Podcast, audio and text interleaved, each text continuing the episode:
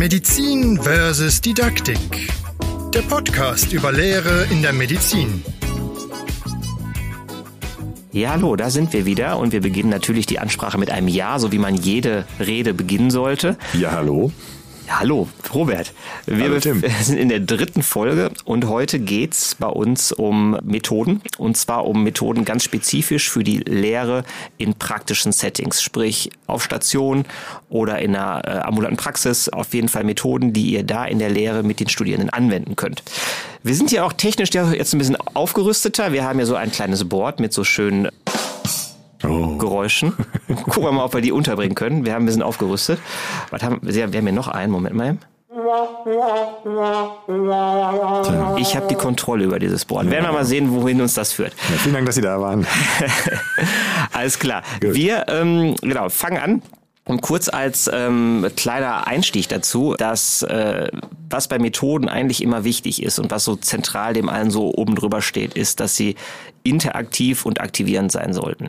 Da gibt's jetzt verschiedene Modelle und verschiedene Theorien, die dem Ganzen ähm, unterliegen, aber es ist, es ist so, dass wenn man aktiviert wird, wenn man ähm, interaktiv unterwegs ist, lernt man in der Regel häufig mehr, deutlich mehr und nachhaltiger, als wenn man Sachen nur passiv konsumiert. Also ein Modell wäre das sogenannte ICAP-Modell, wo mein geschätzter Kollege Herr Kleinert hier schon sagte, dass die es mit diesem einfachen Modell in top gerankte Zeitschrift geschafft haben. Es ist wirklich, wenn man sieht, man könnte denken, ja, da hätte ich auch so drauf kommen können. Aber es ist in der Tat, also es fasst es gut zusammen. Vielleicht ist es dafür die Leistung gewesen, dass sie es gut zusammengefasst Das ist haben. ja wahrscheinlich. Das und, und dass jeder darüber spricht. Richtig. Wobei, wobei ich mich immer frage, wenn man ICAP sagt und wir sagen, äh, I ist interaktiv ne? Ja. und C ist konstruktiv. Und wir sagen ja, und dann kommt aktiv und passiv. Ja. Und eigentlich ist ja die Hypothese, je aktiver ich bin, Ja, desto mehr ja, desto mehr bleibt hängen und desto mehr bin ich im Lernen lerne ich, ne? involviert, ja. Also ähm, müsste es ja eigentlich Parky heißen. Mit diesem Gedanken gehen wir jetzt in keine Pause. Nein, wir lassen das stehen. Vielleicht äh, gibt's dazu Leserzuschriften. Nein, wir fangen also an ICAP-Modell. Also P, wir fangen hinten an, P passiv eben, äh, zuhören, selber einen Text lesen oder so weiter, ein Video sich angucken. Da bleibt eher wenig von hängen. Diejenigen, die immer denken, ach Gott, das geht, die sollen sich nochmal dran erinnern, wenn die auf einer Tagung waren oder so, was zwei oder auf einer Fortbildung, was zwei Wochen später noch da ist, wenn man keine ähm, Unterlagen zur Hand hat, dann ist es meistens doch recht überschaubar. Kann ich aus eigener Erfahrung bestätigen. Dann denn die nächste Stufe wäre aktiv, wenn man Sachen markiert, Sachen ausfüllt, sich Notizen macht oder ähm, beim Video irgendwas Interaktives hat oder so. Dann kommt konstruktiv, Sachen strukturieren, in eigenen Worten Zusammenfassung, in Beziehung setzen oder Sachen vergleichen miteinander und schließlich halt interaktiv das Ganze diskutieren, vielleicht auch vorstellen, Fragen zu beantworten und so weiter. Und je mehr eben in Richtung ähm, Interaktivität geht, umso besser sind die Lehrformate. Es gibt welche, die das Ganze dann noch unterfüttern mit Prozentzahlen. Da werden wir uns ein anderes Mal mit auseinandersetzen, weil so einfach ist diese Sache dann leider doch nicht. Aber auf jeden Fall, das könnt ihr euch merken. Aktivierende Methoden, interaktive Methoden sind per se besser als nur in, in Anführungszeichen, nur in einem Buch zu gucken. Und jetzt würden wir einfach mal euch zwei, drei, vier Methoden vorstellen. Und ja, Robert, ich würde sagen, fang einfach mal an. Also, dass wir interaktiv sind im Kleingruppenformat, ich glaube, das sind wir ja ohnehin. Ja, Aber es gibt stimmt. natürlich Methoden, die wir noch nutzen können, um ähm, arbeitsplatzbasiertes Lernen noch ein bisschen einfacher zu gestalten für uns. Gerade wenn wir die Herausforderung haben, nebenbei eben noch Patienten versorgen zu dürfen. Und ich habe ein paar Methoden mitgebracht. Ich glaube, viele kennen ja auch schon einige Methoden, also dass man die Studierenden irgendwie sondiert, dass die wissen, dass man äh, wie so Elevator-Pitch-mäßig die äh, mal zwei Minuten zu irgendeinem Thema fragt oder einfach ganz oberflächlich ähm, die in ein kollegiales Gespräch ein- einbindet. Darum soll es jetzt gar nicht gehen, sondern es soll wirklich nochmal ganz spezifisch darum gehen, wie kann man da vielleicht noch ein bisschen effizienter sein und auch noch motivierender für die Studierenden. Das Erste, was gut funktioniert, ist, dass wir zu Anfang, wenn wir die Studierenden kennenlernen, so eine Wissensabfrage machen. Ähm, haben wir in einer der letzten Folgen schon mal darüber gesprochen, dass es essentiell ist, dass wir an vorhandenes Wiss- Wissen anknüpfen, denn dann haben die Studierenden da am meisten von und es macht auch am meisten Spaß für beide Seiten. Und das, da gibt es viele Möglichkeiten. Häufig ist es ja so, wenn die Studierenden kennenlernen zum ersten Mal, die sind auf Stationen, die sind ein bisschen aufgeregt oder in der Praxis, dann ähm, kann man es auch anon- anonym machen, dass man Karten austeilt und sagt, Thema ist heute, dann kann man auch sein Lernziel schon mal platzieren, ja, ganz wichtiges Thema. Oh, Lernziele, interessant. Ja, Müssen wir uns mal haben, wir- haben wir noch gar nicht drüber gesprochen. Richtig. Und dass man dann sagt, Moment. okay, ah, oder, Ja, war zu das spät, war zu spät. Ich muss noch, point, ja, es, ich muss noch arbeiten. Ja, ja, wir sind halt keine Profis. Ne? Und dass man dann hingeht und sagt, okay, heute machen wir das Thema XY und heute möchte ich, dass ihr am Ende in, in der Lage seid, Thema XY mhm. erklären zu können. Dass man sagt, okay, was wisst ihr denn schon über das Thema? Schreibt das doch mal auf. Schreibt das auf, auf so Metaplankarten oder wo auch immer drauf. Und da muss man auch nicht unbedingt dabei sein. Es geht jetzt nicht um die, die Beurteilung des, des individuellen Studierenden, sondern einfach mal gucken, wo steht die Gruppe gerade. Dass man eben auch wirklich alle mitnimmt. Also wenn man sieht, die ist schon relativ weit, die haben schon eine Vorlesung gehört, dann ist das ganz wichtig, weil dann kann man ganz anders einsteigen. Langweilt die nicht hat keine Doppelungen oder zumindest wenn dann gewollte im Sinne einer Lernschleife, aber weiß eben ganz genau, ähm, wo man einsteigen muss. Ich glaube, es ist auch für die Motivation der Studis mhm. absolut nicht unwichtig, weil wenn ich merke, der ist schon far away und ich, ich kann überhaupt nicht andocken, was da, was da, dann bin ich, dann passe ich eh nicht richtig, richtig, auf. Oder andersrum, das hatten wir alles vor einer Woche schon im Fach XY. Richtig. Äh, warum haben die sich wieder nicht abgesprochen? Ne? Ist ja auch frustrierend. Total, ja. ja. Und das kostet nicht viel Zeit. Ne? Mhm. Also das kann man machen, gerade auf Station kommen die ja, müssen ihre Klamotten verstauen und so weiter. Ja. Und dann, das, das dauert drei Minuten da mal. Das müssen Wörter, Stichwörter sein. Mhm. Dann sondiere ich die und dann ähm, ist es ganz schön, wenn man die einfach mitnimmt und kann auch immer mal wieder auf die Karten zurückkommen. Und dann sehen mhm. die Studis auch, dass äh, man Interesse an denen hat. Und das ist für beide Seiten ja total wertvoll. Hat ja. man ja auch, aber dann hat man das eben auch wertschätzend gezeigt. Ja. Das ist so die, so einer dieser Opener. Man kann natürlich viele, viele machen, aber dafür reicht die Zeit jetzt nicht. Aber das wäre ja. so, so ein Opener. Ja, absolut. Ähm, eine Methode, die so ein, so ein, ja auch schon Klassiker eigentlich ist, kann man sagen, für das äh, ähm, Beibringen und Unterrichten von praktischen Fertigkeiten, ist die sogenannte Peyton-Methode. Haben sicherlich auch viele schon mal gehört. Das, das kommt aus den 90er Jahren aus den USA, hat zwei Sachen drin, die so ein bisschen special sind. Und zwar, wenn man eine praktische Fertigkeit unterrichtet, dann fängt man an, äh, also vier Schritte. Der erste Schritt ist, dass man die Fertigkeit in der normalen Geschwindigkeit und ohne Erklärung am Stück durchführt, damit die lernende Person sieht, okay, so soll es mal irgendwann später mal sein, wenn ich es alles super kann ohne Kommentierung in einer normal schnellen Geschwindigkeit wie im Alltag. Zweiter Schritt ist dann nochmal langsam, dann mit einzelnen Schritten und so weiter, dass man das erklärt und sagt und hier muss er aufpassen und so weiter. Dann kommt Schritt drei, da macht das immer noch die lehrende Person, aber nach Anleitung durch den Lerner oder, der, oder durch die Lernerin. Das hat den Vorteil, da kann man gucken, sind die Wissenspunkte bei, also die Wissensschritte bei denen vernünftig drin? Haben die das so verstanden, wie der Ablauf ist, die Prozedur? Und gleichzeitig ist das Ganze noch, ja, im Grunde der Patient ist geschützt. Weil selbst wenn das falsch irgendwie hätte, ich meine, ich als Le Lehrender führe das durch und kann immer noch ähm, eingreifen und kann dann sagen, nee, so nicht, ich mach's jetzt hier mal anders und so weiter. Und ich kann vielleicht auch variieren und ein kleines Fehlerchen mal irgendwo einbauen, solange der Patient nicht gefährdet ist und gucken, greift der Lernende denn ein und sagt, nee, das muss er anders machen oder so. Also das ist im Grunde eine Art Wissensabfrage, die aber verbunden ist mit der praktischen Fertigkeit. Und in Schritt vier macht es dann der Lernende oder die Lernende selber unter Supervision, kann die Schritte auch nochmal benennen oder kann auch schon sagen, nee, ich mach's jetzt mal am Stück einfach durch, da kann man dann schauen, wie man unterwegs ist. Und diese vier Schritte, wobei Schritt eins und drei häufig nicht vorkommen. Also zwei, Robert, die haben uns gesagt, wir sollen uns hier nicht mit den Stühlen bewegen. Also Entschuldigung, ich habe mich bewegt und ja, ich geatmet. So unprofessionell. Aber während Schritt zwei und vier ja Standard ist und man darüber jetzt nicht viel so spricht, ist Schritt halt eins, dass man mal einmal zeigt, das ist das Outcome-Ergebnis, was ich am Ende haben will. Und Schritt drei, du sagst mir, wie ich es machen soll. Ich mache das und checke darüber eben, ob du die Abstände, die Prozeduren und so weiter alle vernünftig drin hast. Das sind so Sachen, die so ein bisschen special sind und äh, die Methode kommt ganz gut an. Die können wir euch ans Herz legen. Robert, du hättest auch noch eine. Ja, aber vorher noch, noch ein Wort zum Payton. Ja. Was ich am Payton so cool finde, und ja. das hat, haben viele andere Methoden auch, das sind diese kleinen Schritte. Das ist ein ganz kleiner Hebel, ja. der das bewirkt. Denn die Praxis in der Klinik ist, ich, ne, ich zeige mhm. es dir einmal und dann erklärst du es mir nochmal und dann machst du es halt. Und dieses, dieser eine Schritt, dass mir jemand erklären muss, was ich zu tun habe, das mhm. ist halt genau nochmal diese Schleife und das ist genau diese kognitive Leistung. Das ist schwer. Das ist ganz schwer, das exakt zu beschreiben in der Regel. Ja. Und dadurch kommt das nochmal sozusagen nochmal, macht das nochmal diese Schleife im Kopf. Das ist total spannend. Das ist diese, diese, dieser, dieser eine, dieser eine Schritt. Ja. ja. Bei der nächsten Methode, die ich habe, ist das eigentlich ganz genauso. Hm, das ist dieser One-Minute-Preceptor. Da geht es um eine Patientenvorstellung. Wir alle, wir alle kennen Patientenvorstellungen, die werden häufig genutzt, um eben das zu trainieren. Bei dieser Methode ist es etwas anders. Wir schicken die Studierenden eben zum Patienten mhm. und das klappt jetzt nicht bei multimorbiden Patienten. Also wenn die so zehn Diagnosen haben, dann klappt das nicht. Das klappt am besten bei einer relativ akuten Diagnose oder einer vordergründigen Diagnose, die gerade im Vordergrund steht. Mhm. Ähm, ich habe einen neuen Haus, Hautausschlag oder ich habe so. Ne? Mhm. Und dann schicken wir die Studis da rein und lassen die dann die Anamnese machen und können auch die Untersuchungsergebnisse einsehen, falls es schon welche gibt. Dann gehen wir da rein und das Erste, was die Studis eben sagen, nachdem sie den Patienten namentlich vorgestellt haben, mhm. ist oder die Patientin ist die Diagnose. Also nicht wie sonst eben diese ganze Litanei und am Ende kommt die Diagnose und die Diagnose kommt am Anfang. Und dann ist es so, dass man ins Gespräch geht und äh, Belege einfordert. Warum ist das so? Ähm, wenn richtige Antworten kommen, dann werden die positiv verstärkt, erklärt. Wenn negative Antworten, also falsche Antworten kommen, dann werden die korrigiert. Mhm. Auch natürlich alles, muss alles ganz konstruktiv sein, ganz klar. Und sehr wertschätzend, weil man sich natürlich sehr exponiert mit, ich habe die Diagnose jetzt gestellt. Das ist ja schon mhm. eine Herausforderung. Das ist auch für Ärzte und Ärzte häufig schon noch eine Herausforderung in den ersten Jahren, ja. aber für Studierende natürlich.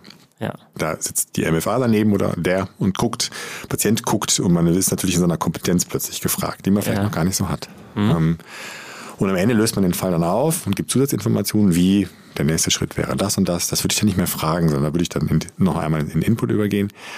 Und das hat mehrere Vorteile. Ja. Der erste Vorteil ist, dass man Verantwortung übernehmen muss für das, was man letztlich dann sagt. Also man steht auf und sagt, ich sage, der Patient hat das und das mit der mit äh, sozusagen der Möglichkeit, dass es falsch ist. Mhm. Wenn man das Krankheitsbild vorher schon mal gelehrt hat, und das sollte man, man sollte natürlich kein neues Krankheitsbild wählen, mhm. Dann ist es sehr wahrscheinlich, dass die Studierenden entweder darauf kommen oder eine der häufigsten Differentialdiagnosen nennen. Mhm. Das kann man wunderbar in die Lehre einbauen. Dann ist es auch nicht grob falsch. Aber dann haben die aus Fehlern gelernt. Mhm. Und das ist ey, natürlich, wie wir wissen, noch extrem wichtig. Mhm. Deswegen ist diese Methode sehr, sehr schön, mhm. ist aber nicht unaufwendig. Also das heißt ja One-Minute-Preceptor. Ähm, ich hätte jetzt gedacht, super, mal eine Minute, die kann man doch super schön häufig am Tag mal unterbringen, oder? Genau. Glaube ich nicht. Also ich sehe das eher so einmal am Tag und dann auch mit Studierenden, die man etwas besser kennt. Ich habe auch Kollegen und Kolleginnen erlebt, die haben es sogar in einer Gruppe gemacht. Mhm. Da muss die Gruppe sich natürlich gut kennen, weil man sich natürlich sehr exponiert mit dieser Diagnose. Aber geht auch. Mhm.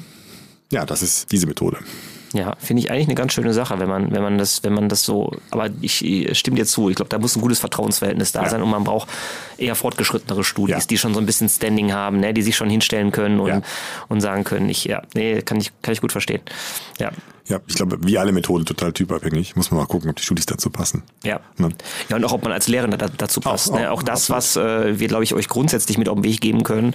Alles, was man an Methoden liest oder vielleicht auch jetzt hier bei uns hört oder irgendwo anders ja. sieht oder so, immer gucken, ist es was für euch, kommt ihr damit klar, passt es? Weil wenn das, wenn ihr das eigentlich doof findet oder ihr sagt, das passt nicht zu mir, dann merken die anderen das. Also die Lernenden, die Studis oder PJler oder wer auch immer da vor euch ist, der wird es merken, dass ihr euch damit un unwohl fühlt und dann äh, nimmt das viel von dem Lernprozess. Also immer überlegen, ist es was für mich, wo, wo, wo ich irgendwie hinterstehe oder ist ja. es für mich irgendwie unpassend und dann entsprechend das machen. Immer so ein bisschen so die Methoden sehen, als die Metapher ist zwar irgendwie immer ausgelutscht, aber die passt trotzdem ganz gut zu sagen, es ist wie ein Werkzeugkoffer, da sind die ganzen Methoden drin und ich gucke halt, was passt zum Lernziel, was mhm. passt zum Format, wo ich bin, bin ich mhm. Vorlesung, bin ich Seminar oder jetzt hier in, in dem Fall in der Workplace-Based Lehre mhm. und dann so gucke ich, weil ist in dem Fach drin an Methoden und ich mhm. nehme mir die zwei raus, wo ich denke, da kann ich mit gut, das passt gut, die Gruppe kenne ich oder kenne ich nicht und so weiter und so fort. Absolut, ja.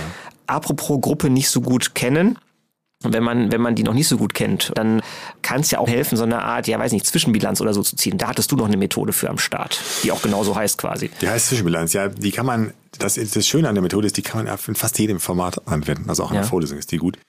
Auch das ist etwas, was wir ohnehin schon machen. Das ist mhm. das Schöne. Nur wir geben dem Ganzen nochmal so ein bisschen mehr Struktur. Wir alle kennen das, glaube ich. Wir sitzen mit Studis zusammen nach der Hälfte des Tages oder nach drei Tagen und sagen, und haben sie was gelernt?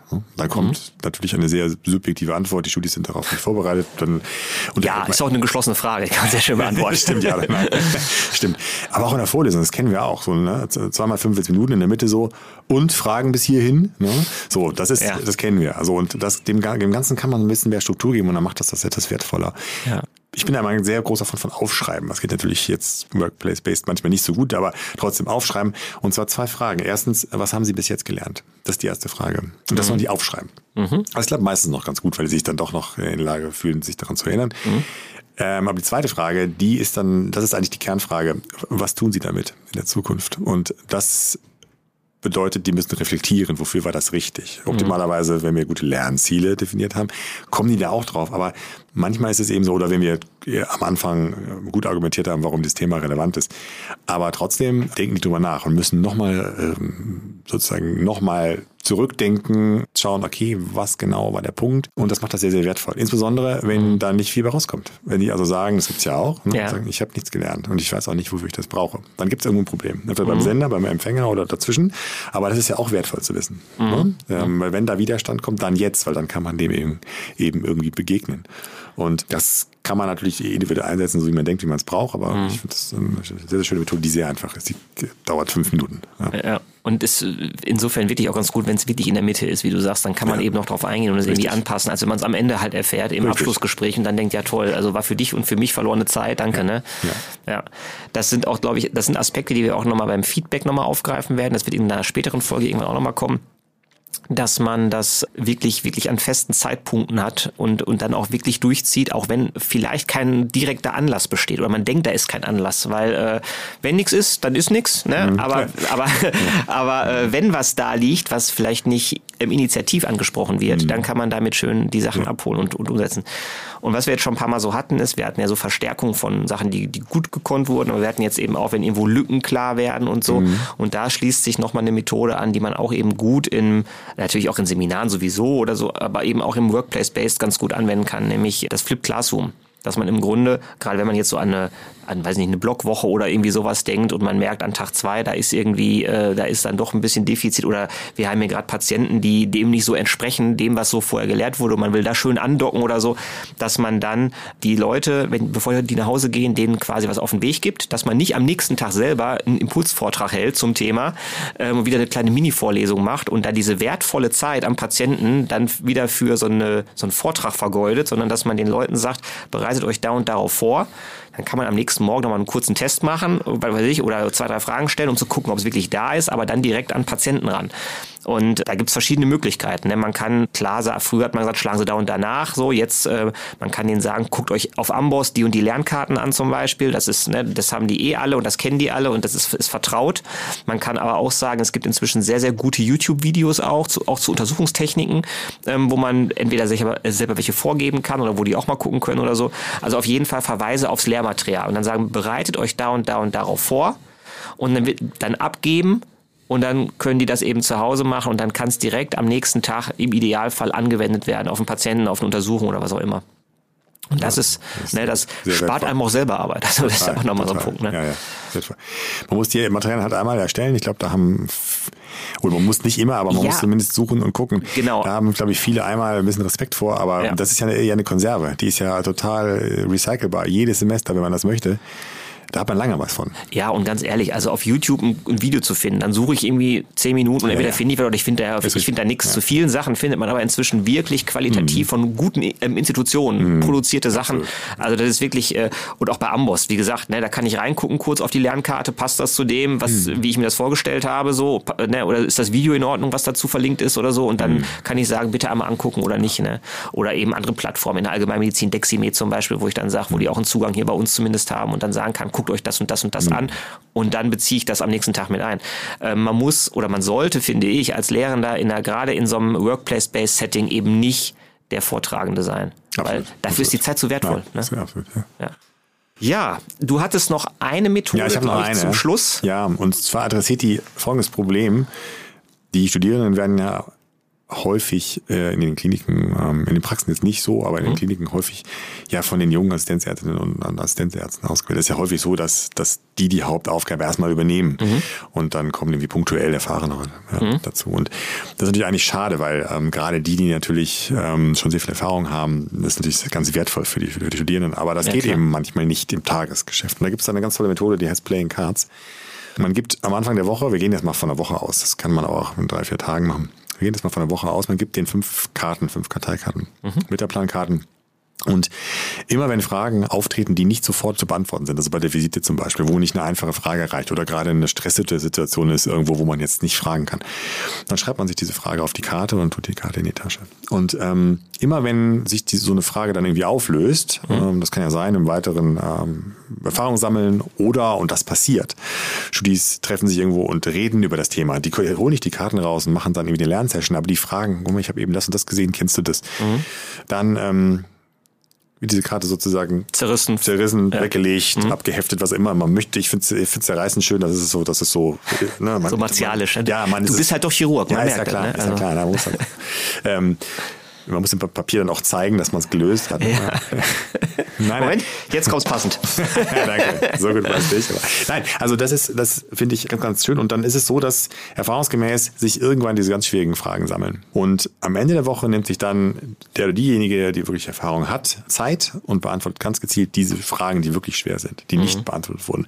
Wenn, wenn alle beantwortet wurden, wunderbar, Ziel erreicht. Ne? Ja, dann, so, aber wenn was überbleibt, dann setzt man sich kurz hin. Das dauert ein paar Minuten dann Mhm. für die Person, aber hat eben für die Studis extrem viel Input. Man kann natürlich auch ein Heft oder so nehmen, aber ich finde es mit den Karten ganz schön, weil man die halt loswerden kann. Was ist der Vorteil an der, Mato- äh, an der Methode? Ist eben, selbstbestimmtes Lernen. Also ich habe ein Problem, was ich mit mir rumtrage und ich habe, oder viele Studis, wie immer, die Methode ist nicht, nicht für alle. Aber die Studis, die die gut finden, und das, ich habe schon mit vielen gesprochen, die, die das genutzt haben, die, ähm, die stört das. Die, das. Diese Karte ist da. Die wollen dieses, dieses, dieses Problem lösen für sich. Die nervt, ne? Die ja, die piekst. nervt, die nervt. Ja. Und entweder die, lesen es tatsächlich nach oder gehen in den Austausch. Und das ähm, zweite ist eben, das ist, ähm, das ist selbstbestimmt. Also sie haben, das nervt und die wollen es selber lösen. Ja. Deswegen ist es eigentlich eine ganz gute Methode, die eben auch nicht aufhält im Alltag. Und deswegen ähm, gibt es keinen Grund, es sei denn, man mag die nicht, aber es gibt keinen Grund, die nicht zu machen, weil das anders als der One-Minute-Preceptor ist es so, Karten ausgeben und einmal in der Woche mit denen sprechen, das äh, sollte dann schon, schon drin sein. Wenn das nicht drin ist, dann kann man auch sein lassen. genau. Nee, aber ist, ist eigentlich ganz cool. Vor allen Dingen, weil man dann diese Aufteilung in, sag ich mal, in der Lehre zwischen im Erfahrenen und weniger im Erfahrenen, wie du es beschrieben hast, ganz gut Genau. aufteilen kann und auch eine klare Zuständigkeit dann da hat. Ja, Ja. Nee, sehr, sehr schön. Ja, das waren so ein paar äh, Methoden für euch für die arbeitsplatzbasierte Lehre oder im Englisch Workplace-Based Teaching. Ähm, den Sehr ihr, schön. Hier, Tusch. Also, nee, das ist, man muss doch nicht übertreiben. Ne? Warte, Applaus. Das ist gar nicht übertrieben. Nein, das, das ist angemessen. Der hält aber lange an. Ja, gut. Genau, für Stationen, für die Praxis, äh, die ihr da anwenden könnt. Und wie gesagt, die Metapher des Werkzeugkoffers durchaus mal verinnerlichen und äh, probiert mal eine Sache vielleicht aus oder so oder zwei maximal, wo ihr denkt, das klang ganz interessant. Das ist kein Muss, das sind immer Angebote. Und wir werden euch in den nächsten Podcasts immer wieder auch mal noch andere Methoden nachliefern, dass ihr also immer wieder mal Sachen habt, die ihr Definitiv, ja. ausprobieren könnt. Ja. Genau, dann wünschen wir euch noch alles Gute und sagen bis zum nächsten Mal. Tschüss. Macht's gut. Ciao, ciao.